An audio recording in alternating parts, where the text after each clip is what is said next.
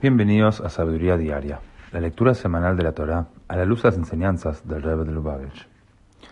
En la segunda lectura de la Parashá de Pinjas, Dios ordenó a Moshe la realización de un censo del pueblo judío tras las muertes causadas por epidemia y la administración de justicia.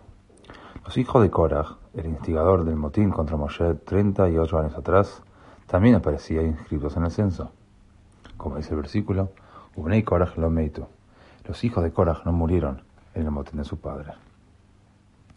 En Hijo, tomo 33, el Rebbe nos enseña.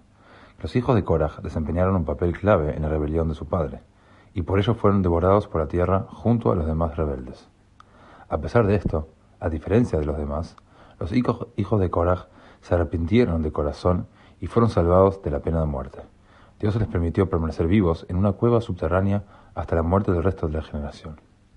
Una vez ocurrida esta, los hijos de Korah abandonaron su escondite y regresaron a sus vidas en la comunidad. Si hubieran actuado desde un primer momento, guiados por el arrepentimiento, habrían evitado incluso ese castigo menor.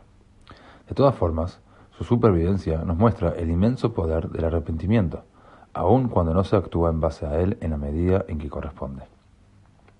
Esta idea debería acallar toda duda que pudiéramos abrigar sobre la posibilidad de la redención en nuestros tiempos.